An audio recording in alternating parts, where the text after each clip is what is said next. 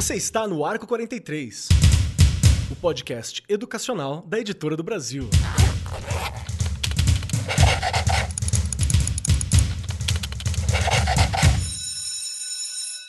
Saudações, saudações para você, meu querido professor, minha querida professora, que está aqui agora conosco, pronto para ouvir o Arco 43 Podcast. Hoje o nosso tema é sobre avaliar e registrar. Vamos falar sobre essa questão de registro. E eu já vou dizer que eu comecei a gravação aqui em off falando assim de quem que é a ideia de falar de diário de registro no fim do bimestre, que os meus estão levemente, mas não muito, atrasados. Quando vocês ouvirem esse programa, já tá tudo entregue, a gente já deve estar tá em férias, tá tudo maravilhoso. Mas nesse momento, eu estou ainda com algumas salas poucas pendentes, procurando aluno assim pelos cabelos, você fala: cadê você? Tem atividade para entregar. E eu aposto que não sou só eu. Você que está ouvindo a gente aqui, meu querido professor, minha querida professora, deve estar de maneira semelhante para gente. E junto aqui comigo hoje para discutir sobre essa questão dos registros, né? Qual é a relação dos registros? Como que a gente pode observar a aprendizagem? Qual que é a relação entre registro, escola e família? Porque tem uma coisa que muita gente esquece. Mas quando você está registrando, não é um número, é uma pessoa que está ali no registro. Acho que é importante a gente já começar falando isso. E comigo aqui está ela, aquela que está pronta neste momento para ficar à beira de praia, tomando um líquido maravilhoso e refrescante, pois está de férias. A nossa garota de Ipanema sem Ipanema, porque estamos aqui trancados ainda no auge de uma pandemia. Regiane Taveira, como está as suas férias, minha querida? Oi, olá. Olha, Keller, é o que eu já falei, coloquei inclusive ontem lá na, na, na editora lá, né? Que você se supera, você consegue se superar. Gente, como eu queria uma praia, como eu queria esse líquido fresquinho que você falou aí, que todo mundo deve saber o que é. Não é água. para dar aquela relaxada, mas ainda não dá né? Se a gente for pensar, ainda não dá então férias de Regiane, olha aqui, ó, gravando, fazendo aí outras coisas, como a gente já falou aqui, né, Keller? A gente tem aí um monte de emprego e a gente precisa dar conta de todos eles. Estar de férias de um não é estar de férias do outro, e isso faz parte. Acho que você destacou muito bem o que nós vamos falar aqui hoje e o quanto é importante, né? A importância do registro, seja ele lá na escola, seja ele lá em casa, que hoje a gente pensando na pandemia, os pais têm feito, né? Eles fazem esse registro e a partir do, do, do registro dos pais, dos responsáveis, a gente consegue entender um pouco aquela família e pessoas que também visitam casas, que eu acho que isso também é importante, não é? Não é só aquele registro diário pedagógico, mas é aquele registro de como você colocou muito bem, são pessoas né? Não são números. Eles têm um nome, uma identidade, uma casa e a gente precisa conhecer um pouquinho. Mas as meninas vão me ajudar hoje, olha eu já falando. Hoje o Keller tá perdendo aqui, coitado. Porque hoje nós estamos em mais mulheres, olha aí. Junto conosco aqui estão elas, então. Seja muito bem-vinda, Raquel Tiburski, a Hack, que é graduada em processos gerenciais e especialista em formação pedagógica de professores. 20 anos de experiência em atendimento ao cliente e em 2015 mudou de rumo, embarcando como sócia e diretora de negócios e marketing da Mongaba, empresa proprietária do aplicativo Diário Escola é uma mãe coruja assumida da Felícia e acredita que a presença constante na vida dos filhos engrandece e aumenta o sucesso dos pais. Seja muito bem-vinda, Raquel. Como que estão as coisas por aí? Tá aproveitando férias? Vai ter férias agora também? Como é que você tá? Olá, muito prazer, Marcos. Sim, uh, vou ter férias agora na última semana de julho, porque uh, começam as, uh, a nossa janela de vendas do aplicativo Diário Escola, né? Quando as diretoras começam a pensar em investir mais na escola a partir de agosto, devido à pandemia, talvez setembro. Então eu tiro a última semana de férias ali de de julho com a minha filha e com meu esposo para ficarmos em casa, tomar um belo chimarrão e curtir esse friozinho do Rio Grande do Sul aqui. Poxa, bota friozinho nisso, né? Sim. Muito bom. Seja bem-vinda, Raquel. Muito e obrigada. Junto com a Raquel aqui também está Suelen dos Santos Braga, que é mãe da Ana Lívia. Só eu que não sou mãe de ninguém aqui, né? Só eu que não sou mãe de ninguém nesse papo, porque a Regiane também é mamãe. Então, aqui está a mãe da Ana Lívia, Suelen dos Santos Braga, eu... graduada em Pedagogia e Psicologia pela Universidade Paulista, Unip, especialista em Neurociência Aplicada à Aprendizagem pela Universidade Federal do Rio de Janeiro e especialista em Tecnologias, Formação de Professores e Sociedade pela Universidade Federal de Itajubá. Além de tudo, é educadora parental certificada pela Positive Discipline Association, na Califórnia. Fora isso tudo, também é vice-presidente do CAX Fundeb de São José dos Campos. E dentre todas essas certificações e especializações, o que considera mais especial? Ser mãe. Acredita que amar e mudar as coisas é o que interessa muito mais. Então, eu estou excluído aqui porque eu não sou uma mãe também tá? Mas tudo bem, vamos aguentar isso tudo. Suelen, seja muito bem-vinda. Como é que você tá? Tá muito frio aí também? Obrigada, ai que bom estar tá aqui. Conhecendo mais o trabalho de vocês, falando sobre um tema que é tão pertinente. É, eu tô no Rio de Janeiro, aqui é um pouquinho mais quente, e... né? Então, é, tá, tô só com uma, uma camisetinha, assim, tá dando para ficar bem tranquilo em casa ainda. Embora eu seja paulista, é, qualquer mudança de tempo para mim já é o ápice. Então, aqui ainda tá gostoso.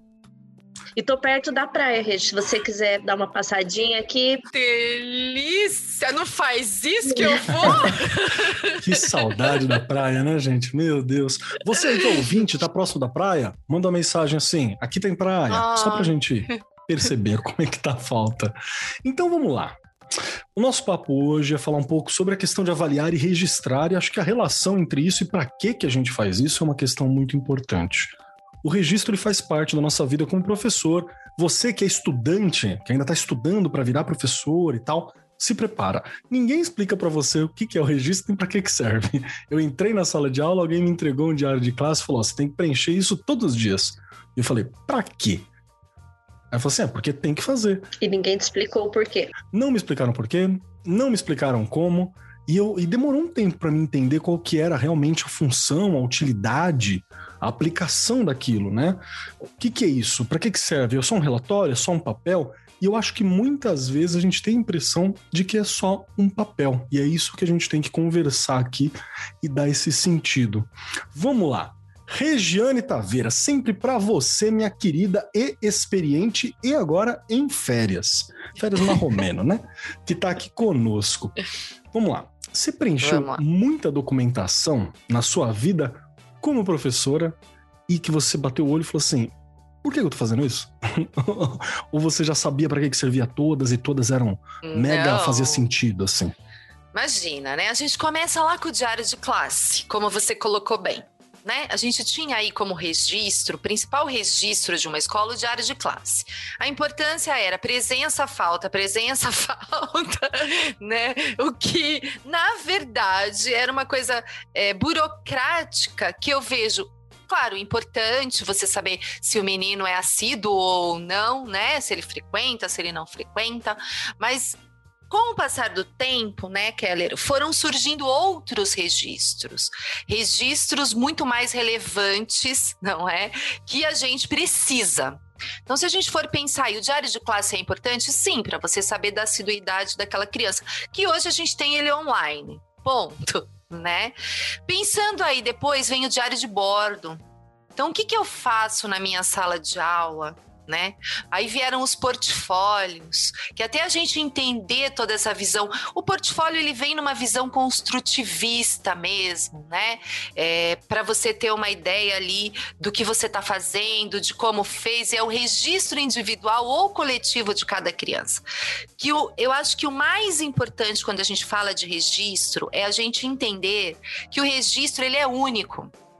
Né? Eu não posso falar fazer um registro homogêneo de todo mundo. Minha sala está muito bem, os alunos caminham bem, eles pintam, eles conhecem as cores. Falando ali da educação infantil mesmo, né? Porque eu acho que a gente tem um grande modelo e a gente pode até depois discutir um pouquinho mais para frente, mas a, a, aquela cidade de Reggio Emília né, lá na Itália, onde surge realmente ali registros e o trabalho da comunidade, dos pais, todo mundo envolvido naquilo. Porque aí, na verdade, é, a partir dali, dos estudos que foram sendo feitos ali, eu acho que é o grande boom para falar de registro, entendeu-se que, a partir de um registro, eu tenho um registro do Keller desde pequenininho, ok? Desde a educação infantil. E não é só um registro, Keller, para falar, nossa, o Keller sabe usar cores, desde os três anos ele distingue cores. Não. É um registro para você como pessoa. Olha que legal você olhar isso hoje. Eu não tenho um registro da minha escola, né? Mas se você olhasse para um registro, você ia ter ideia do quanto você cresceu, do quanto você evoluiu. Olha como é legal você olhar para algo, você dizer: "Nossa, isso é meu. Eu cresci, né? Eu era esse menino aqui. Olha como eu mudei. Olha quanto conhecimento eu adquiri durante a minha educação básica." Né? Mas um registro, pensando de novo, ele precisa ter foco. Você fala, Regiane, qual a norma de um registro? Não existe norma, porque eu preciso saber para quem eu vou escrever, o porquê que eu estou escrevendo daquilo. Então, é o público. Primeiro é para que público? E o primeiro público é você mesmo. Quando um professor faz um registro, ele tem que pensar que ele está fazendo um registro para aquele aluno. Aquele aluno vai se sentir muito importante de ter aquele portfólio na vida dele. Então, é a primeira coisa. Depois, no decorrer, o processo de ensino e aprendizagem daqueles registros. Mas você me perguntou, Rei, quantos registros você fez? Eu fiz registros que não tinham nada a ver com o que realmente era necessário naquele momento. Por isso que você destacou uma coisa importantíssima: as, as universidades já passaram da hora né, de ter uma disciplina voltada para como se fazer um registro. Não, eu já falei, nem existe receita. Mas seria uma coisa de se pensar mesmo, porque se você tem um portfólio de verdade do Keller desde pequeno, a coisa muda, né? Lá na frente. Você tem tudo, mas o que registrar? Para que registrar? Isso é super importante. Eu acho que pensar primeiro aí que não é só papel.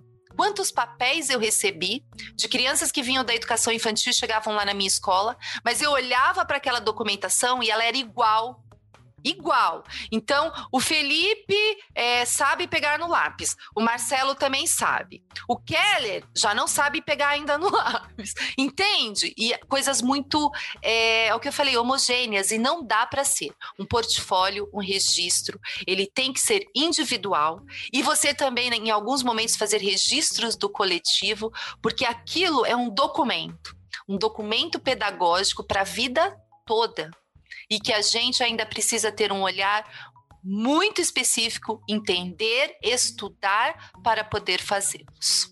Eu acredito que, pegando um gancho aí do que a Regi está dizendo, é, é, é, mais além da gente pensar no seguinte: esse documento ele é importante porque lá no futuro, quando chega um, um, adulto, às vezes complexado, que não consegue desenvolver uma determinada habilidade, né?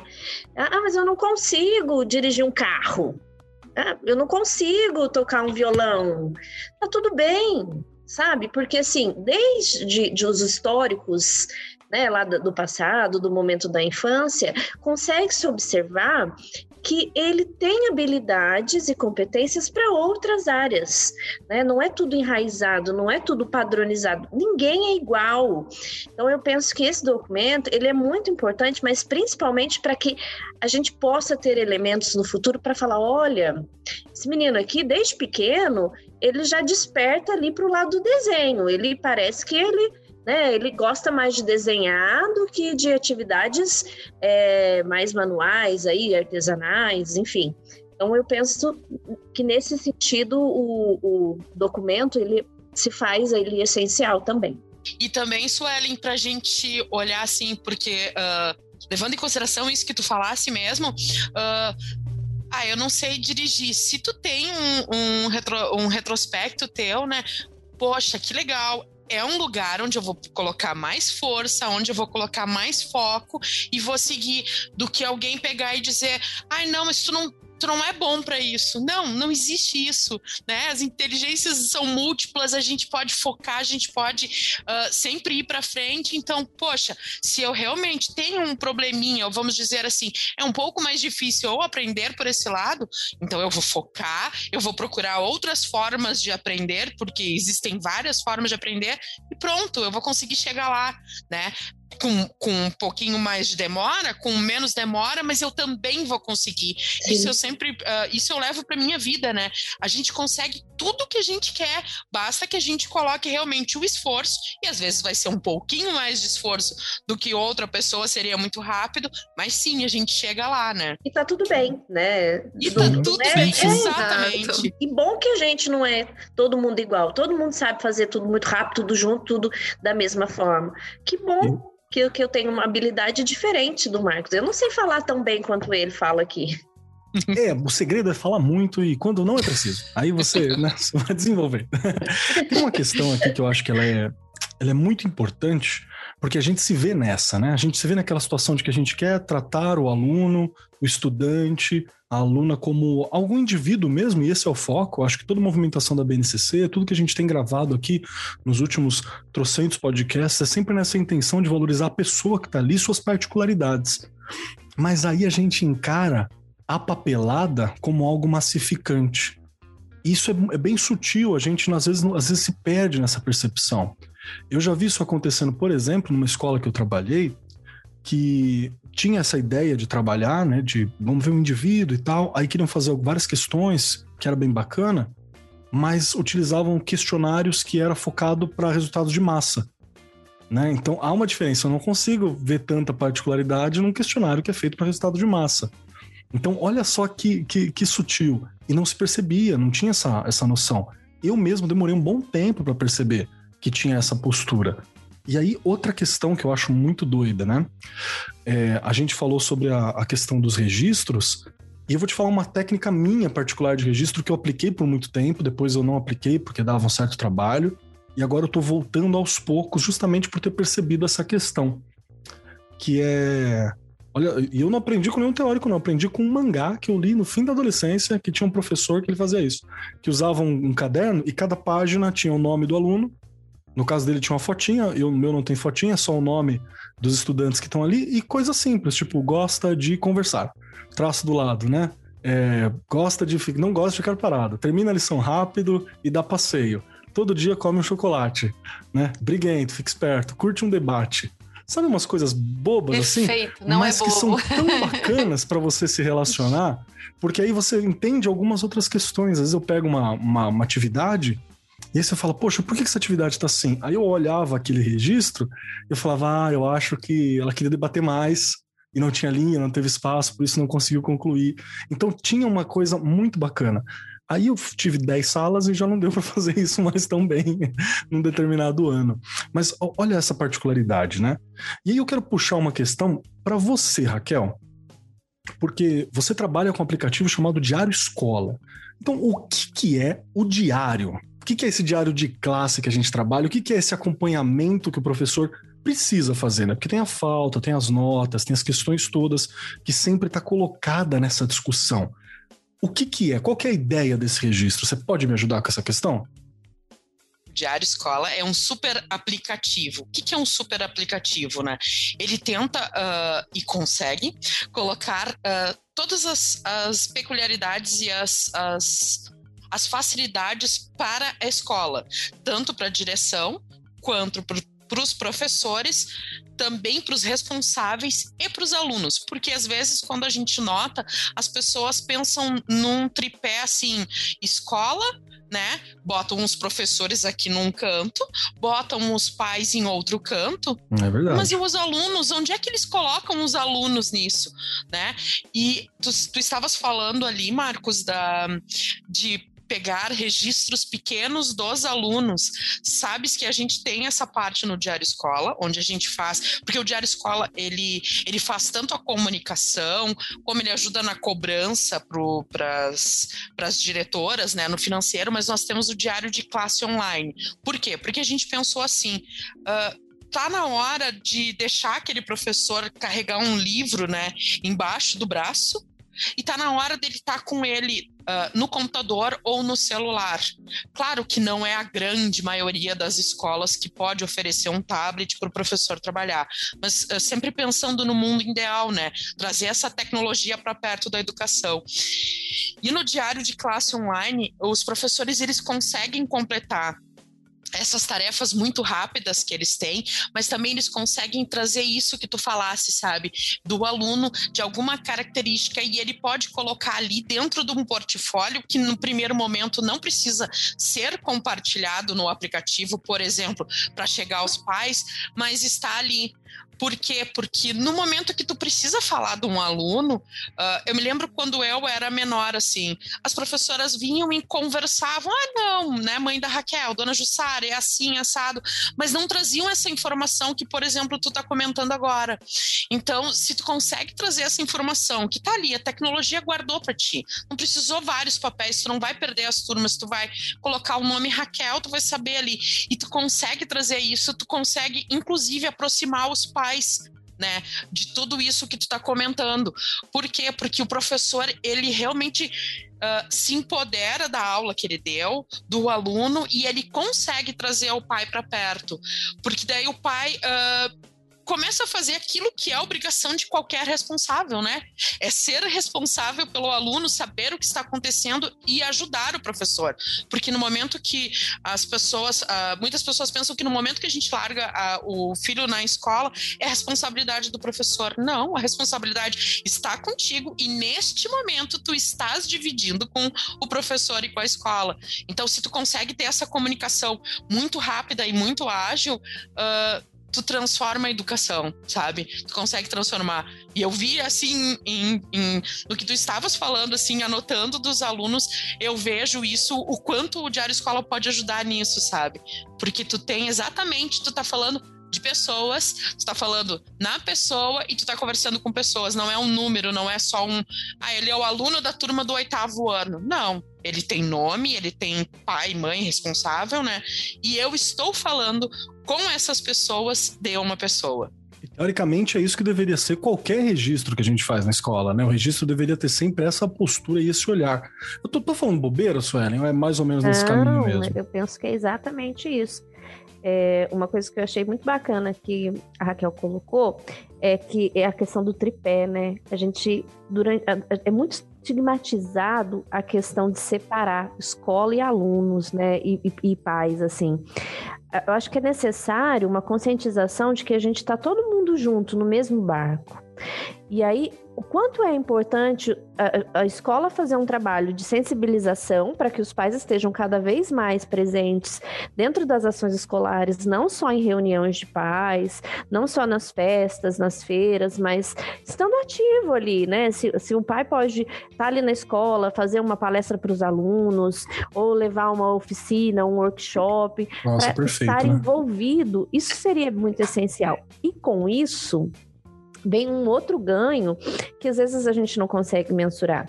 Esse investimento de trazer a família para a escola, ele pode ser muito rico no sentido de valorização do professor. Por quê? Quando eu estou vendo uma determinada situação, meu olhar passa a ser outro. Então, quando eu estou na escola para desenvolver ali, seja uma, um workshop, uma oficina de, de emoções com as crianças, enquanto mãe de aluna, eu estou vendo que tem uma professora ali dando conta de trinta e tantos alunos, né? É, e está se desdobrando para ter uma, uma questão mais empática, que ela está fazendo aquele o além. Então, né, algo a mais dela nesse sentido. Então, é, eu concordo plenamente com tudo que a Raquel colocou. Queria que esse aplicativo fosse expandido aí para todo o Brasil, que chegue logo aqui para o nosso lado, São Paulo, Rio, para nos ajudar né, no cotidiano aí nessa, nesses registros, nessas avaliações. Eu, eu acho bacana e eu quero conversar com você, Rê. Rê, eu quero conversar com a coordenadora Regiane agora. Acha ela aí, puxa ela aqui para mim. Porque tem uma questão que eu acho que é importante. Que tipo de registros a gente precisa ter? né? Porque eu acho que esse é o, é o, é o principal para começar. Você deu vários toques ali em cima e eu falei aqui sobre registros que não são, sei lá, não, não é o, o, o normal, né? O que, que, o que você viu o aluno comendo? Brigou com fulano de tal, acho que brigou com amiga tal Perfeito e agora tá amiga de tal. Isso, isso é o que eu colocaria. Mas tem também aquela cobrança da instituição, né? Então, quais, se, se fosse você na sala hoje, que, que você acha que seria registrado? Como seria assim? O que, que você aconselharia? Eu fiz muito tempo, né, Kelly? Primeiro que na fase de alfabetização você precisa do portfólio de alfabetização. É verdade. Então você faz ali, né, toda a sondagem, a entrevista, né, que é uma sondagem que as pessoas têm mania de falar que é uma avaliação e é uma entrevista, né? A gente entrevista a criança, faz a sondagem, descobre em que fase ela está, isso desde o primeiro aninho. E esse portfólio é para a vida também. Né? E aí você descobre em que fase da escrita ela está, alfabética, é, não alfa, né? silábica com valor, silábica sem valor, e aí eu anoto ali. A cada etapa, né, no primeiro aninho, é, tende-se a dizer que no primeiro ano ela tem que estar alfabetizada. Há casos que não acontecem. A gente aqui em São Paulo tem um ciclo de, ciclo de três anos de alfabetização: primeiro, segundo e terceiro aninho. Mas pensando que, se tiver tudo ali certinho, ela deveria estar alfabetizada ao final do primeiro aninho. Tá? Esse registro, esse portfólio, cada escrita da criança tem que estar tá ali coladinho, bonitinho, com o nome lá, Keller, todo bonito, Marcos Keller, né?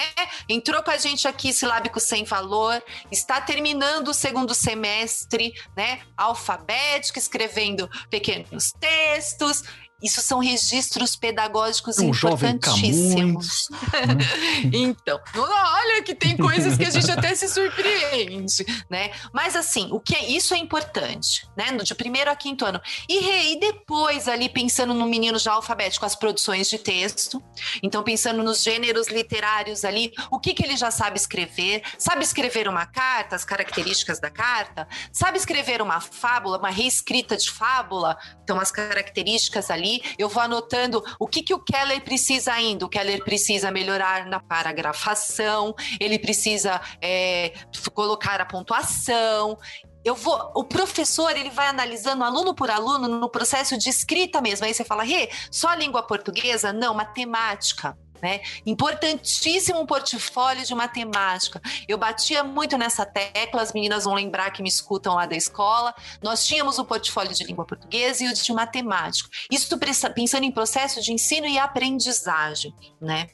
O tempo todo ali você fazendo esses registros. Eu tenho que ter um momento com o Keller para ver como que ele está nessa matemática, nessa língua portuguesa, no processo de alfabetização, tanto matemática quanto na língua portuguesa. E olhando para esse caderninho que você comentou aí que você tinha, Keller, importantíssimo. E fica a dica que nós trabalhamos, eu trabalhei numa escola onde nós é, tínhamos um caderno na sala, o caderno ficava lá, já tinha o nome dos alunos, então entrava o professor de artes, tinha uma informação importante para fazer, ele colocava dia 8 de julho de 2021, o Keller, isso, isso, isso, né? No dia 10 de julho, e assim por diante. Dá para ir fazendo pequenos registros, mesmo pensando nos anos finais e no ensino médio. Então, todos esses registros, falando, você falou de uma parte de comportamento importantíssima.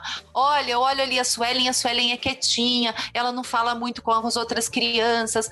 O que, que acontece? O que, que... Anoto, né? Pode ser que na aula de educação física a Suelen já se destaque, eh, seja diferente. Então, essas relações ao final do bimestre, né? É importante nota, ela ainda faz parte aqui da nossa avaliação no Brasil, né? Que eu já brinquei aqui, falei que eu sou totalmente contra, porque o 10, pô, o Keller pode ser 10 uma coisa, a Regiane 10 em outra, enfim, eu não posso equiparar e dizer, nossa, vou, vou fazer a mesma avaliação para o Keller e para a Regiane. Então, há, algumas discrepâncias ainda no nosso tipo de, avalia, de avaliação. Aliás, já fizemos programas relacionados a isso.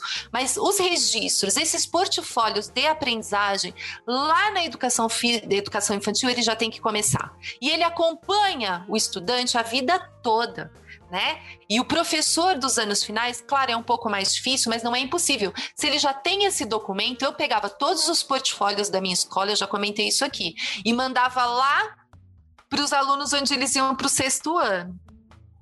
Eu quero chegar nesse ponto também. Continua, por favor, que eu acho que isso é importante. É aí que perde muita coisa, né? Perde-se, porque essa transição ela é importantíssima. E o meu último ano lá na escola, e já falei que eu quero continuar esse projeto, eu preciso continuar. O último ano que eu estive lá, as professoras gravaram, as professoras do quinto ano, gravaram para os professores do sexto ano, para o professor, para o coordenador da escola lá dos anos finais passar no primeiro ATPC quais eram as angústias deles receberem nossos alunos. E alguns alunos, eu fico até arrepiada, também fizeram vídeos falando com estes professores. Olha como isso é, muda o olhar. O Keller podia olhar para um aluno e falar: Meu Deus, né? Mas ele já está no sexto ano. A gente tem mania de falar: Você já está no sexto ano. É, mas ele acabou de se alfabetizar, se você olhar o portfólio dele. Então, ele ainda está em processo. Eu preciso acompanhar, eu preciso ajudar. Olha a importância de um registro bem feito e desse registro não ficar preso na escola né? Ah, os portfólios não saem daqui. Claro que sai, vai embora, tem que ir para o sexto, tem que ir para o ensino médio, né? Tem que continuar. Assim como da educação infantil tem que vir para os anos iniciais. Então, é uma coisa assim importantíssima. É uma vida mesmo que você tem ali, né? De cada um deles é a vida. E vou te falar que depois do scanner, e depois do Xerox, não tem desculpa para não levar um pronto, portfólio, né? Pronto, pronto. Aliás, você não vai chegar um momento que você não tem mais nem onde guardar aquilo. Verdade. Não Sueli, é? deixa eu te fazer uma pergunta sobre essa questão. É, você trabalha também diretamente com famílias, né? Conversando com as famílias, indo lá, dando sentido a vários desses números. Qual que é o problema quando a gente perde esse registro ou não dá sentido para o registro? Não dá o sentido humano para isso? que, o que, que isso pode acontecer com a gente? A gente tá vendo, a gente para de ver um, um estudante como uma pessoa, a gente é, pressupõe coisas. Quais, quais são os erros comuns para um professor que faz isso? Penso que é assim. Hoje, a gente está vivendo um mundo, principalmente por conta da pandemia, que é tudo muito padrão. A, a gente teve uma revolução tecnológica maravilhosa, porém, essa parte humanista né, das pessoas, ela está ficando um pouco mais fria. Porque a relação do pessoal, ela, ela acolhe ainda um pouco mais do que a, essa parte relacionada a essa tecnologia. O sentido dessa avaliação para as famílias, primeiro que um professor, ele teve a oportunidade de conhecer teóricos, de conhecer metodologias, de se abrir para um, um, infinito de possibilidades de entender a relevância e a importância de se valorizar o conhecimento desse menino desde pequeno. Muitas das famílias não têm essa oportunidade e não, não, não, mesmo que né, muitos passaram aí por escola enquanto estudantes, mas quando se tornam pais, eles só estão replicando o que os pais foram com eles. Então, a falta de, de, de um diálogo, de uma coisa mais é, acolhedora, mais afetiva, assim, nesse sentido, ela distancia cada vez mais as famílias, porque as famílias também não sabem o que fazer com essa criança, né? Elas estão ali se redescobrindo. E, e penso que o professor, quando ele padroniza, pega só os textinhos, né? Ah, porque, como a rede colocou, ele é, alfabético, ele é alfabético, ele não é alfabético, e vai mudando só isso. Eu não oportunizo que a minha família, que a família daquela criança, ela possa observar e valorizar e trabalhar com as crianças o que ele é bom, o que ele faz de melhor. Então eu penso que assim, por exemplo, eu coloco lá que uma coisa que você falou que é muito legal do, do que você fazia e pretende retomar, é, e que eu penso que hoje em dia a gente está tão condicionado a fazer as coisas de uma forma mecânica que seria que muitas das vezes a gente deixa sobrecarregar para fazer entrega. A partir do momento Sim. que isso se torna uma prática habitual do professor do trabalho, ele deixa um caderninho ali do lado e vai fazendo registros de forma mais espontânea, ele enriquece o documento dele. E com isso ele pode levar elementos para a família que não são padronizados e que valoriza aí essa criança em, em questões que às vezes podem ser problemáticas para ela no futuro. Uma coisa já entrando ali um pouquinho dentro da psicologia que também é interessante observar nesse documento, uma vez que ele não é padronizado, eu consigo ter um olhar para um, para um registro e eu consigo identificar por exemplo, voltando lá na questão né, do, do menino que gosta de desenhar. Até os sete anos ele adorava desenhar. Ele amava desenhar, ele desenhava super bem e tal. De repente, dos sete anos em diante, ele, essa questão do desenho dele não tá tão evidente enquanto foi nos anos anteriores. Dentro da psicologia, lá no futuro, eu posso pensar: olha, talvez nessa fase ele viveu alguma situação mais estressante que possa ter impactado nessa habilidade dele. Então, eu vou fazer um estudo dessa fase.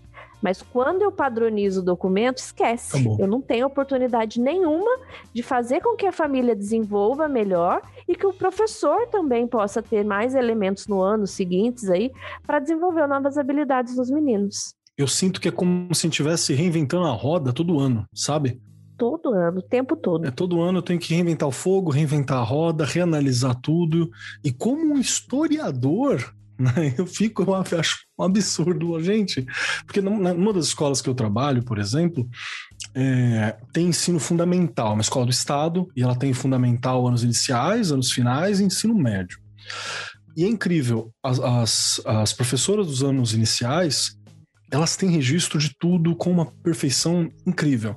Aí quando, ela, quando passa os alunos para o sexto ano, né, para os anos finais, se perde muito desse registro.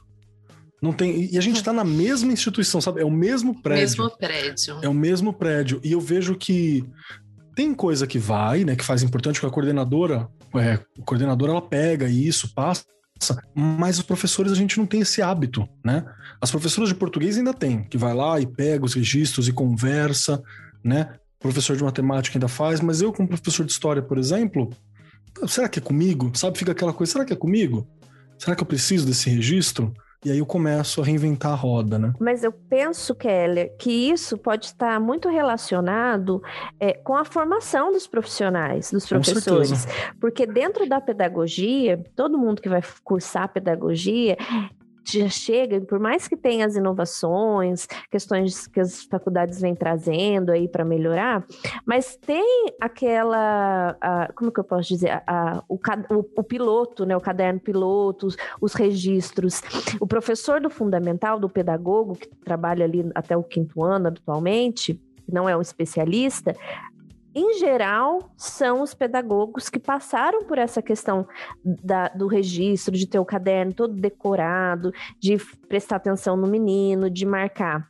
Já os profissionais ali das disciplinas específicas, eles não tiveram essa parte da, da de, de, dessa metodologia, dessa didática. Ele vai mais para o conteúdo, né? Então eu penso que aí é que começa já a quebra da questão do documento, do professor dos anos finais, que sente um pouco mais de dificuldade e também pelo fato de que ele tem mais alunos do que os professores aí de ensino fundamental e educação infantil. Isso é habitual para eles, eles fazem Sim. isso o tempo todo. Então é uma prática, né? Que às vezes está no café com, com um colega tomando um, um conversando, na janela ele olha o menino fazendo uma coisa diferente, ele já chega e já anota, porque vira uma prática dele. Comum mesmo. Legal, assim, né, Keller, a gente lembrar, escutando a fala da Suelen, que a gente tem que ter esse equilíbrio de não ser 8 nem 80, não é? Há registros pedagógicos que eu preciso ter Há registro da convivência, do crescimento, né, de cada. na faixa etária. Por isso a importância aí, já destaquei isso que vou falar de novo, de conhecer a psicologia, não é? Para você saber se aquele menino está se desenvolvendo dentro da faixa etária esperada. Importante. Né? Conhecer, e a gente já comentou aqui, que família, como ele vive né? Que qual é o ambiente ali da família? Eu, eu, já comentei aqui, chamar pais que são totalmente analfabetos. Como é que eu exijo determinada tarefa se aqueles pais não conseguem ajudar? Então eu preciso conhecer, e isso tem que estar no registro dessa criança desde pequeno não é? Aonde isso chegar é importante que eu bata o olho e tenha uma ideia. E a Suelen colocou aqui a questão da formação, lembrando que é muito importante, vou reforçar isso o resto da minha vida, né, que uma gestão faça a formação contínua desses professores, que é para isso que existe o horário de trabalho pedagógico. Então, chegou na minha escola, não sabe fazer um diário, já relatei isso. Tive vários professores que entraram no último concurso e não sabiam fazer um diário de classe. Fui ensinar em alguns momentos cabe à gestão da escola. Eu não tenho que dar como, ah, esse professor tem que chegar aqui e saber fazer isso, isso, isso. Ele não sabe. A gente precisa ensinar. Não é nós chegamos na escola sem saber fazer. Alguém nos deu uma dica, mas que isso entre como formação em serviço, como um trabalho que a escola tem que fazer, não é? Por isso que gestor tem que estar pensando sempre na formação de seus professores, seja na escola particular, seja na escola pública. Ele precisa direcionar para quê? Para que a gente entenda para que, que a gente faz esses registros, quais são os, né, os que eu preciso ter sempre como diário de classe, com falta, com notas, com as avaliações, mas o diário de bordo, o meu portfólio, o, o registro dessa criança, e é o que eu falei, para que público? Porque se eu for escrever para um psicólogo, por exemplo, eu tenho que usar determinados termos para que ele me entenda no momento que ele lê lá o relatório que eu estou fazendo da escola. Quantos relatórios a gente manda para um psicólogo e ele acaba não entendendo porque a gente usa muito no geral, muito no senso comum? Não dá para ser também. Então, professor precisa exigir na sua escola que uma gestão faça uma boa formação contínua ali em serviço. Eu concordo plenamente com isso que você está dizendo. Só para complementar da, da, da importância aí da formação continuada, além da questão dos professores não saberem, muitas vezes acaba ficando tão mecânico que a gente vai perdendo o lado empático. Então, a, a, a formação contínua, ela resgata essa sensibilização do professor. Tempo todo. E sabe que vocês estavam falando isso exatamente da, da completação, de completar né, a, a, alguns dados, e a gente aqui no, na empresa, a gente costuma muito ouvir os nossos clientes. Então, nós temos uma diretora que se chama Fabiana, e ela nos disse uma vez assim: Raquel, uh, eu tenho algumas ocorrências que são sempre iguais, né? Ah, aquele aluno conversou ou fez alguma, alguma arte, como aqui no Rio Grande do Sul a gente fala, né? Foi um pouco levado. Isso eu, eu queria que fosse uh, sempre colocado ali para facilitar o meu professor. Mas eu queria um campo porque eu quero que aquele professor tenha o que dizer também da individualidade uh, desse aluno. Então nós criamos um campo super rápido, que como a Regi estava falando, às vezes até no no horário, uh, sabe que ela ou ela está olhando, ela deu uma matéria e está enxergando o aluno e ela pode colocar, ou naquele outro momento que ela está né, tomando um café, ah, eu me lembrei disso.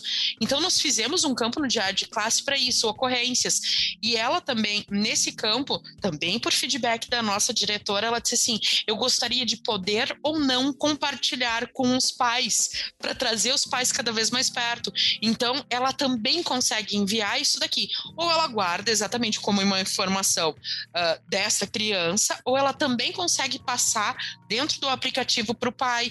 E isso é muito bacana, porque porque eles também têm uma visão do elogio da criança, né? Porque quando a gente era pequeno, quando vinha, por exemplo, eu vinha, era um papelzinho que vinha, né? Que tu tinha feito alguma coisa errado. E não, uma ocorrência também é uma coisa boa, ele se destacou, né, em alguma cor, uh, em algum lugar ali em, na matéria, ele fez alguma tarefa, ou quando são crianças uh, menores ali, ele trabalhou em equipe, porque é isso que a gente quer, a gente quer construir pessoas que trabalhem em equipe, né? Apesar da gente falar do individualismo no sentido de saber quem é esta pessoa, a gente quer para um mundo melhor é que ela saiba trabalhar em equipe, né? Então, até nisso a gente também uh, entrega isso para o professor. E concordo muito com a Rede quando ela fala dessa, dessa, é, dessa formação continuada, tá também na direção e na coordenação, por exemplo, de enxergar isso. Assim como essa nossa diretora enxergou e ela disse: Olha, eu precisava que acontecesse isso aqui dentro do aplicativo, para mim seria o ideal, sabe? Mesmo que a escola não use um aplicativo, ela tem que saber, ela tem que sentar, observar, enxergar né, o que está acontecendo e oferecer isso para o professor e pra, também para essa comunidade, né? Que são os pais e inclusive os alunos. Eu adorei essa questão e aí eu quero te fazer uma pergunta também, Raquel, em cima disso. O que que é? Vamos lá, deixa eu tentar elaborar isso aqui melhor. Quando eu digo que eu quero um registro que seja útil para a escola, que seja útil para os professores, que faça sentido e também que dialogue com os pais, O que, que é esse registro? O que eu quero dizer quando eu falo essa questão? Eu sei que já está meio que subentendido, mas como é que a gente deixa mais claro? O que, que o pai quer saber? O que, que é importante saber? O que, que você acha que é, que é interessante ter essa, esse compartilhar? Uhum. O, a, a, nossa experiência mostra que os pais, principalmente da pandemia para cá, de março de, do ano passado para cá, eles querem saber o que está acontecendo com a criança. Não só no aplicativo, por exemplo, na criança pequena, dizendo né, que, ah, uh, como o parecer, ela aprendeu né, a recortar, a, a psicomotricidade dela, ou a palavra, né, uh, está bem ou não. Não, eles querem enxergar enxergaram algo mais, eles querem saber exatamente isso da, da criança, sabe? Uh, agora aqui no Rio Grande do Sul e no Brasil inteiro, há poucos lugares que ainda não reabriram as escolas, né? Então, as, ou as crianças estão indo uma hora ou, ou duas horas, enfim. Nesse momento, os pais querem saber o, o que está acontecendo com a criança, sabe? Por exemplo, o que, que a gente observou nesse ano de pandemia que agora está as crianças ou os adolescentes, né, estão voltando, o que, que os pais querem saber? Eles não querem saber se ele estava presente na aula ou não isso é quase subtendido porque o pai deixou o aluno, vamos dizer, no mundo ideal, o aluno está na escola. Mas sim, ele quer saber: meu filho está fazendo a, a, a, tarefa, né? Nessa aula híbrida, quando ele fica ali no quarto, ele fez a tarefa. Qual é o dia que ele vai ter que entregar um trabalho? Esse trabalho é individual? É em grupo? A tarefa dele está só num livro? Então a gente consegue entregar isso para o pai com a parte do sala de aula do diário escola, né?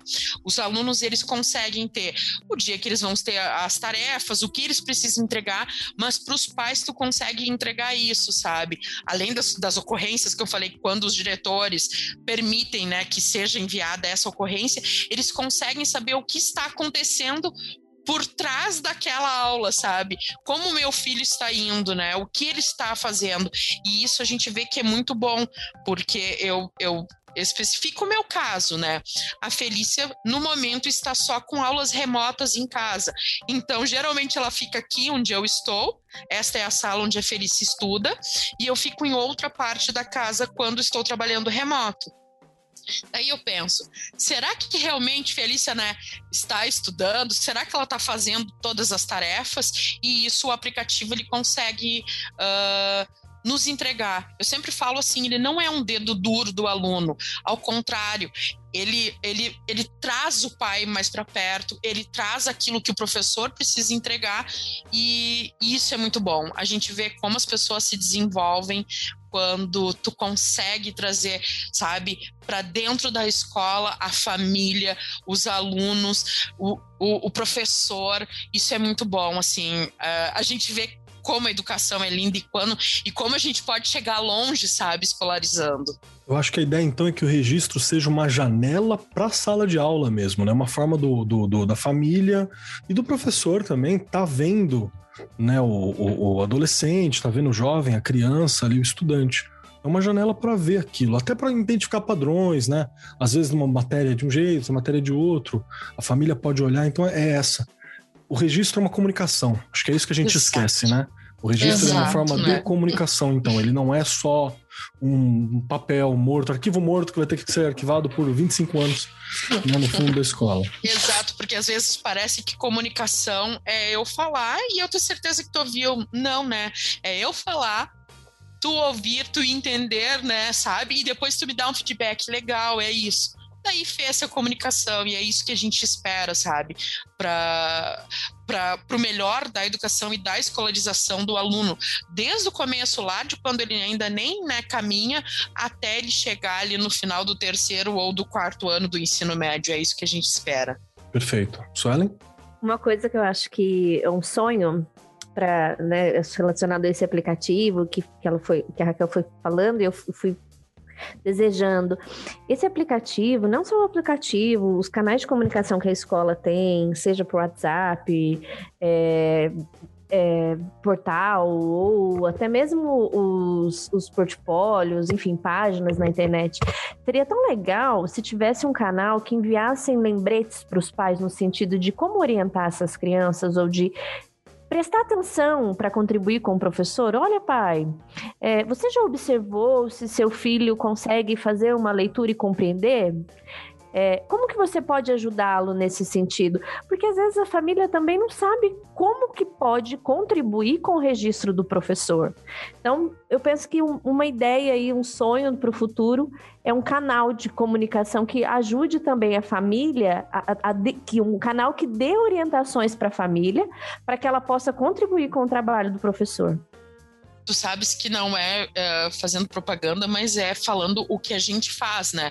No, por exemplo, agora nesse tempo de pandemia, o professor ou o coordenador ele consegue marcar no calendário um horário específico, ele abre, né, uh, um, um meeting ou Zoom e ele consegue falar com os pais no momento que eles no momento que eles precisam, claro, no, no horário do professor, mas a gente uh, a gente está vendo o quanto isso tem aproximado, porque antes parece assim, ah, eu tenho que ir na escola, eu tenho que ir na escola.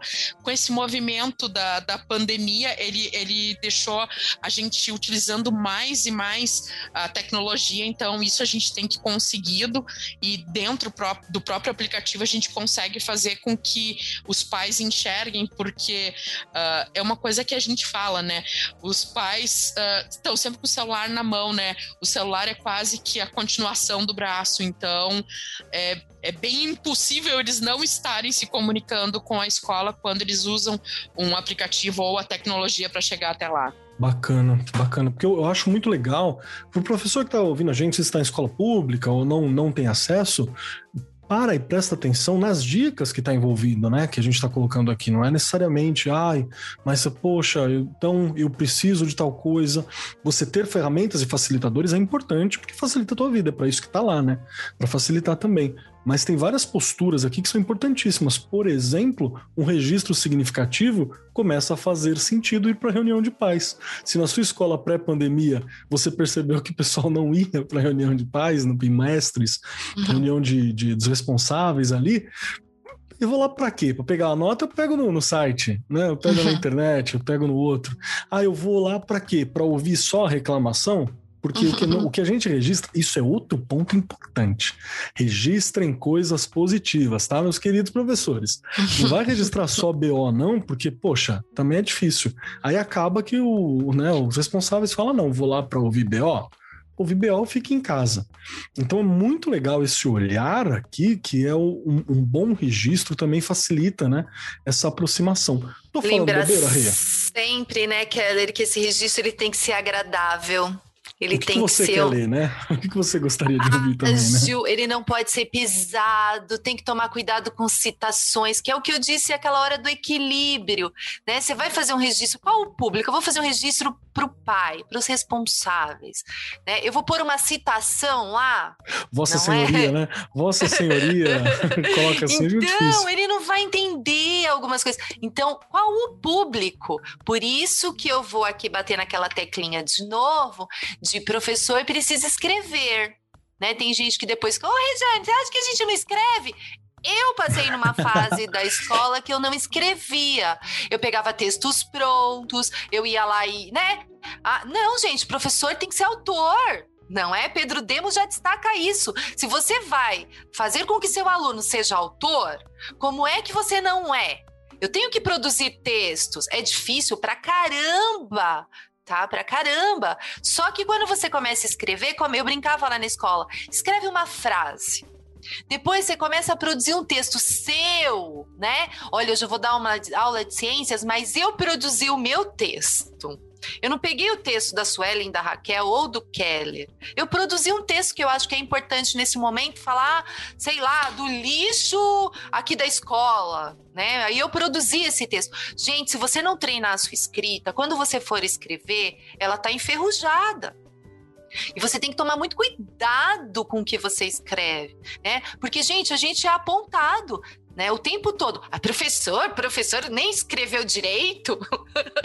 Cuidado com isso, né? A gente sabe o que a gente está falando. Acontece, né? Acontece. Então, muito cuidado. Como que eu aprendo a escrever? Escrevendo. Lembrando que você não precisa ser, né? Você não precisa escrever o Lusíadas e nem ser o Rui Barbosa, né? No começo. Vai com calma, né? Não, é, pelo pelo amor de Deus. Mas você tem que saber escrever, tá? Parece que eu tô falando uma coisa aqui bem, né? Não. Para quem passou pela escola, sabe do que eu tô falando. Você sabe, Keller. Suelen sabe, Raquel sabe. Quem tá nos ouvindo sabe. Então, tem que tomar muito cuidado com o que a gente faz, não é? Eu já contei aqui, vou contar de novo. Quer dizer, não sei se eu contei, não, mas é que me zoam demais por conta disso, né? A gente fez uma sondagem na escola aqui em São Paulo há um, tempo, uns tempos atrás, e a palavra, vem cinco palavras e uma frase. É uma coisa padrão, mas para você detectar em que fase a criança está, é importante. Tá? E quem não sabe fazer vai aprendendo, porque como vem, você aprende a fazer não é uma sondagem. E aí veio a palavra mortadela, tá? Mortadela, ok? Como que a gente está acostumado a falar? Mortandela, gente, não adianta, né? Muita gente chega lá para pedir a mortadela e fala, daí 100 gramas de mortadela, mortandela. E eu passando pelas salas no momento de, de, de né, de olhar ali como que estava acontecendo a sondagem, eu peguei uma professora ditando mortandela, tá? Então você fala, ah, Regiane, nossa, que coisa, que coisa, 30 crianças escreveram aquilo errado. Então, sou chata? Sou. Tem que tomar cuidado com o que você faz, não é? Tava escrito mortadela. Por que que tava ditando mortandela? Ou seja, não olhou, não leu, não prestou atenção, não é? E aí, o seu processo ali de entrevista, de sondagem deu certo? Não, você estava digitando a palavra errada. A criança está aprendendo errado. Então, gente, é muito cuidado. Ser professor e ser professora é estar o tempo inteiro atento. Você vai errar, nós já comentamos aqui em outros, Normal, outros programas parte, né? que nós vamos errar. Mas, pelo amor de Deus, não assassina de erro, né? não Essa assassina a língua portuguesa e saiba trabalhar com o que você diz que se formou. E aí a importância do gestor, como eu já falei aqui, fazer cursos também. Não fica só esperando. Nossa, mas não tem política pública de formação de professor. Caramba, você quer ser um profissional, você também tem que, é, às vezes, colocar um pouquinho do seu ali para ser um bom profissional. Né? Não é só esperar cair do céu. Então tem coisas que a gente tem que estar muito atento, né? E não é ficar floreando. Ai, mas coitado do professor veio da universidade, não sabe, não sabe, a gestão vai detectar, vai ajudar o cara, mas ele também precisa se ajudar. Então, quem me conhece sabe que eu falo mesmo. tá certo. Tu vê, né, Regi, é, é engraçado isso que tu, tu falasse por último, assim, exatamente. Ai, não, ele recém chegou da faculdade, mas engraçado, cobrar dos alunos quando eles fazem errado. Mas tu já tá no sexto ano? Tu tá no primeiro ano do ensino médio, não sabe? Não olhou nem o registro para cobrar, né? Não foi lá no registro ver se pode. Né? Cássio Ferreira de Pau? Perfeito! Perfeito! Vocês me lembraram uma história bem difícil que foi uma, uma professora que falou assim: ah, mas esse aluno não fala nada, né? Ele fica quieto, ele não podia falar, ele tinha dificuldades com a fala, Então. por isso que ele não falava mesmo. Ele tinha uma, uma Então. questão e a professora queria tirar nota, porque ele não, fala e tal. Não Um registro participa. era, era- é uma linha, sabe? Uma linha só, escrito assim: Uma não linha. fala, não se sente bem, tem dificuldade na fala, né? Tem deficiência nessa área.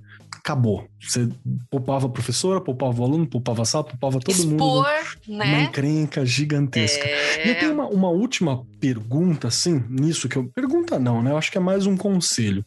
Eu acho que a gente tem que direcionar um pouquinho da nossa fala aqui já na reta final para os gestores que estão presentes, né?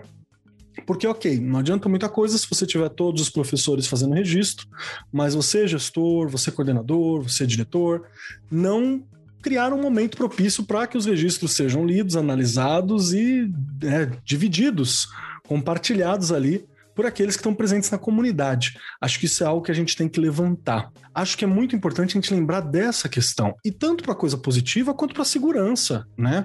Para entender Claro. a segurança do próprio aluno. Às vezes você viu ali algum comportamento recorrente que não é legal para a sociedade, é a escola, é ali que você vai lidar com isso. É ali que você vai tratar, que você vai conversar, que você vai olhar acompanhamento, que você vai ver se o aluno tem dislexia, por exemplo, que você vai ver se o aluno tem alguma, né? Voltando pro programa de trás aqui que a gente fez há algum tempo, se ele tem alguma dificuldade de aprendizagem, né? Qual que é a questão que está ali presente?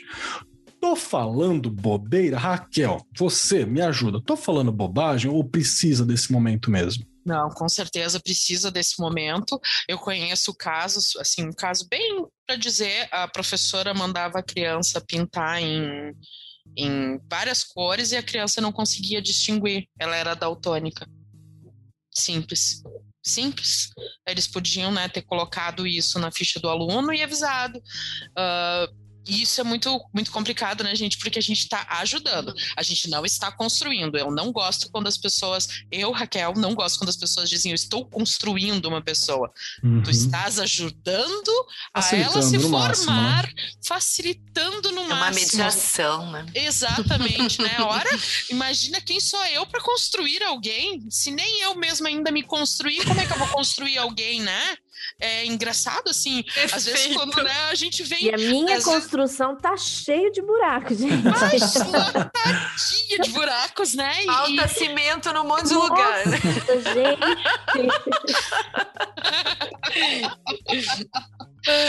Exatamente. E, e, e, e assim, uh, são essas coisas que a gente precisa ter esse olhar, né? Perfeito. E, e eu sempre digo assim que não importa como a gente vai fazer, tá, gente? Eu gostaria que todas as escolas pudessem utilizar da tecnologia, pudessem uh, utilizar um aplicativo que nem o Diário Escola, mas assim, uh, existe o papel, existe a tua anotação, tem o WhatsApp, tem várias formas como a gente pode fazer isso, sabe?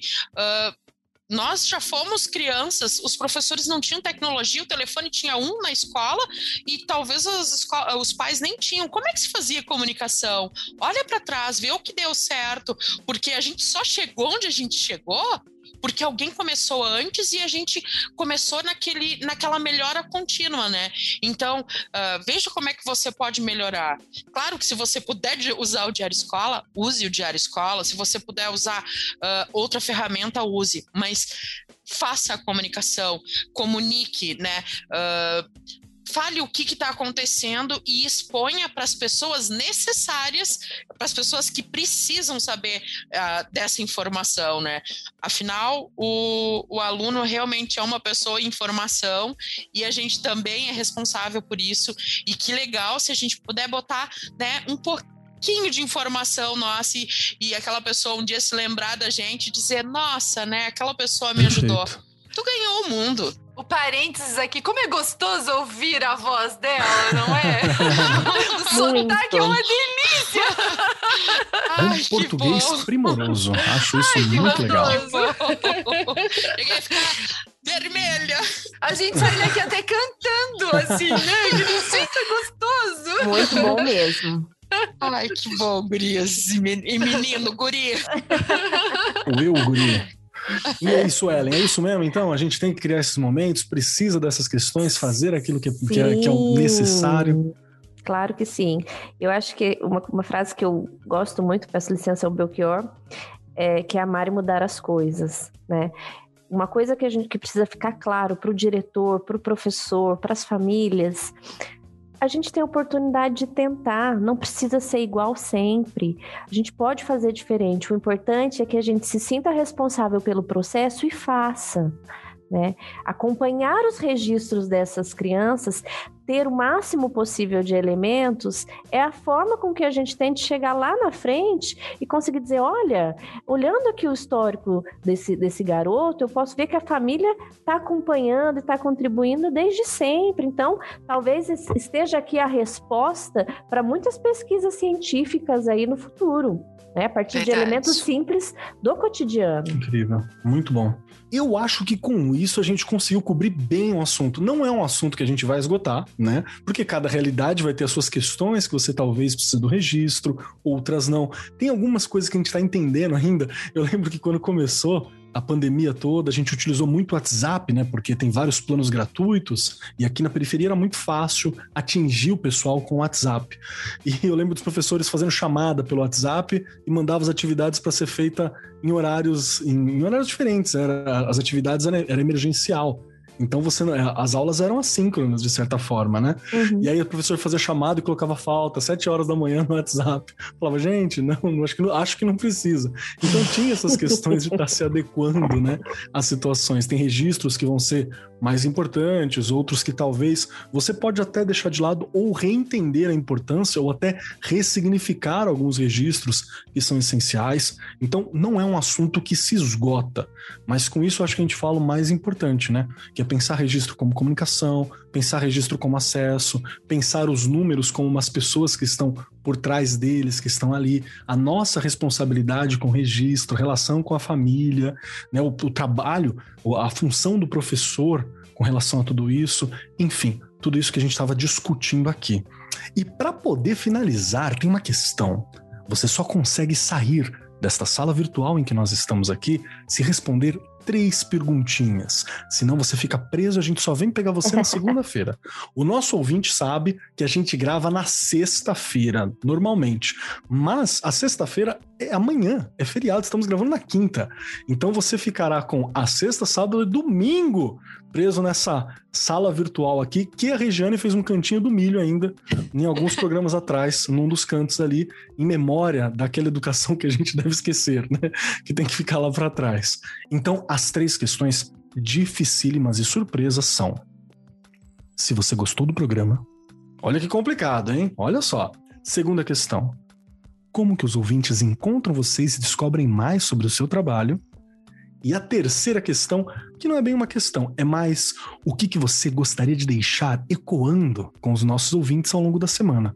Pode ser uma frase, um pensamento, uma ideia, uma música. Eu já indico filme, a Rê indicou livro, né? A gente já fez frases, a Rê usou frases autorais, a gente já indicou de tudo aqui. É mais para ter uma dica cultural, um pedacinho de Raquel, de Suelen, de Regiane de Keller para acompanhar nossos ouvintes ao longo da semana. Regiane Taveira, você que está nesse momento gravando de uma praia mental, né? Tomando algo refrescante mentalmente, enquanto o corpo está sentado aqui fazendo a gravação deste programa para os nossos ouvintes. As três perguntinhas para você. Se você gostou do programa, como que a gente te acha e o que que você deixa ecoando com os nossos ouvintes? Bora lá, eu adorei o programa, né? E eu não posso ficar aqui de castigo, hein? Não posso. não posso. Hoje, lembrando, você falou bem, estamos Férias. gravando numa quinta. Amanhã é feriado, não é? 9 de julho, meu aniversário, olha só. Por isso que é feriado, olha a maldade. Mas, para a gente pensar é, um pouquinho, né, escutando você, escutando a Raquel, a Suelen, eu coloquei algumas coisas aqui que acho que é importante a gente pensar na hora de fazer um registro, né? Todas as palavras que vocês foram usando, você também, Keller, então ali, né? Documentar para descobrir e conhecer. Documentar para analisar, reconstruir e reprojetar. Documentar para estar para entender a relação ali com os outros alunos e alunas. Documentar para informar e comunicar, né? E pensar que quando eu tenho dados, eu tenho que saber como que eu vou usar esses dados. Então eu preciso saber escrever muito bem o que eu quero ali naquele documento. Fica de dica aí o filme para quem nunca assistiu. Nunca é tarde. Quem não conhece tem que conhecer. Alberto Manzi, um professor que todo mundo dizia que fazia tudo fora do padrão. O que é um padrão? não é? Então, muito legal. Quem não, nunca assistiu, assista. É, vai, vocês vão se emocionar e vão querer continuar sendo professores. E eu mudei a ordem onde vocês me encontram. No Arco 43, estou aqui. No Instagram, tô lá, Regiane Taveira, e no Facebook também. Obrigada aí as meninas, foi uma delícia. E Kelly também, claro, né? Perfeito, Rê, muito obrigado. Obrigado pelo seu tempo, por estar aqui com a gente que sempre abrilhanta as nossas discussões aqui. Valeu, Rê. Obrigada. E vamos lá Raquel, minha querida Raquel, quero perguntar para você, Raquel Tiburski, né? Não posso esquecer deste nome que é muito incrível. Três questões para você poder se estar na quinta, no nosso caso hoje, que é se você gostou do programa, como a gente te encontra, talvez eu bater um papo, tirar uma dúvida, saber mais sobre o seu trabalho, saber mais sobre o Diário Escola, como é que a gente faz para ter contato com você? E a terceira pergunta, o que, que você deixa ecoando com os nossos ouvintes? Uma dica, uma frase, uma ideia, uma proposta, um desafio, talvez? Tá para nossa galera. Perfeito, eu amei participar. Eu nunca tinha participado de um podcast. Uh, eu converso bastante nas lives que a gente faz, eu converso bastante com gente, porque uh, o que me move são as pessoas, eu gosto. Então, assim, quando eu termino a reunião com a minha equipe ou quando eu saio de algum lugar, uh, eu eu tenho uma mania, vamos dizer assim, um hábito de dizer, eu entrei menor e tô saindo muito maior daqui de dentro. Então, assim, muito obrigada por que vocês fizeram. Uh, aprendi muito com vocês, quero reverberar todo, todo esse aprendizado bastante uh, ah, para minha equipe, para as pessoas que eu conheço, para minha família. Vocês encontram a Raquel Tiburski né, no Diário Escola, diarioescola.com.br, no, no Face e também no Instagram. A gente tem um blog que é dentro do, do nosso, no nosso site, ali tem sempre matérias bastante importantes que eu escrevo junto com a minha equipe. E eu queria deixar para vocês uma coisa assim que é de dentro do meu coração mesmo, que uh, inclusive quando eu fiz a minha formação pedagógica foi a frase que eu mais usava, assim, que é do Piaget: nasceu gente, é inteligente. Fantástico, fantástico. Muito obrigado, Raquel. Obrigado pelo seu tempo, obrigado pelo seu carinho, por toda a sua preocupação com essas questões da educação que a gente levantou aqui. Obrigado mesmo, viu? E vamos lá, Suelen Braga, você chegou a sua vez. As três questões para você. Primeiro, se você gostou do programa. Segundo, como que a gente descobre mais sobre a Suelen, como é que eu acho a Suelen, como é que eu sei do trabalho que ela executa. E o terceiro, o que, que você deixa, um pedacinho da Suelen, para o pessoal pensar e ficar ecoando nos corações e mentes ao longo da semana? Heller, Regi, é, eu agradeço Estou muito feliz de estar aqui, de compartilhar um pouquinho, de aprender com vocês. Essa troca foi muito significativa para mim, assim como minha colega. Eu também nunca havia participado de um podcast, é um mundo novo e que já trouxe várias ideias aí do, do, do que eu quero levar para a minha profissão, para o meu trabalho. Vocês me encontram no LinkedIn, Suelen Braga, é, no site da Faz Educação, né? Nós temos artigos lá relacionados à educação, a como transformar a educação, a como melhorar e potencializar escolas, municípios. Estamos abertos aí a diversas possibilidades para ampliar o trabalho do, dos professores, dos alunos e das famílias. E a frase que eu deixo é um provérbio africano que eu gosto demais, que é assim: é preciso uma aldeia inteira para educar uma criança. A responsabilidade é de todos. Então, a partir do momento que isso fizer sentido para nós, não vai ter mais a distância entre família, escola, vamos estar todos sintonizados aí na mesma vibe, com o mesmo objetivo. Perfeito, perfeito. Obrigado, Sueli. Obrigado pela, por esse pensamento, obrigado pela tua presença, pelas contribuições que você trouxe aqui. Agradeço muito o teu tempo, viu? Obrigado mesmo. Eu que agradeço. Obrigada. E vamos lá, chegou a minha vez. Primeiro que eu adorei porque eu tava, inclusive, precisando, sabe? Já me deu aquela cobrança de olhar para o meu momento de registro que falta de eu terminar agora os diários, algumas questões de notas, de lembrar sempre do momento que a gente está, da pessoa que está por trás. Então isso é sempre importante, né? Porque às vezes a gente está aqui Aí o ouvinte pode pensar, ah, então eles são os melhores professores do mundo. Não, gente, a gente esquece, a gente tem coisa para fazer. Eu não tenho filho para cuidar, mas quem tem eu sei que dá trabalho, às vezes você tem que deixar algumas outras questões ali presentes também. Mas é importante ter espaços como esse para a gente se lembrar né, qual é o norte, qual é o importante, o que a gente quer, dar aquele retorno de otimismo. Acho que a gente precisa isso, né? No momento que a gente está presente. Então, para mim, todos esses encontros são sempre muito importantes pessoalmente e profissionalmente. Por isso que eu agradeço muito, então eu adorei o papo, achei incrível. Quem quiser me encontrar por aí, Marcos Keller na maioria dos lugares. Não há muitos Marcos Kellers por aí, então não fica difícil você me encontrar. Keller com dois L's, que vem de celeiro. Era um trabalho quando, quando a galera foi, foi liberta dos rolês feudais e tal. Várias pessoas ganharam o nome da função. É, não, então Keller vem de quelar, celeiro, né? É uma forma aí de você ver. A galera cuidava do vinho, da comida, das coisas que estavam guardadas no porão. Então, acha aí Marcos Keller com dois L's que sou Joe. Se não for eu, é alguém ali próximo, deve ser gente boa.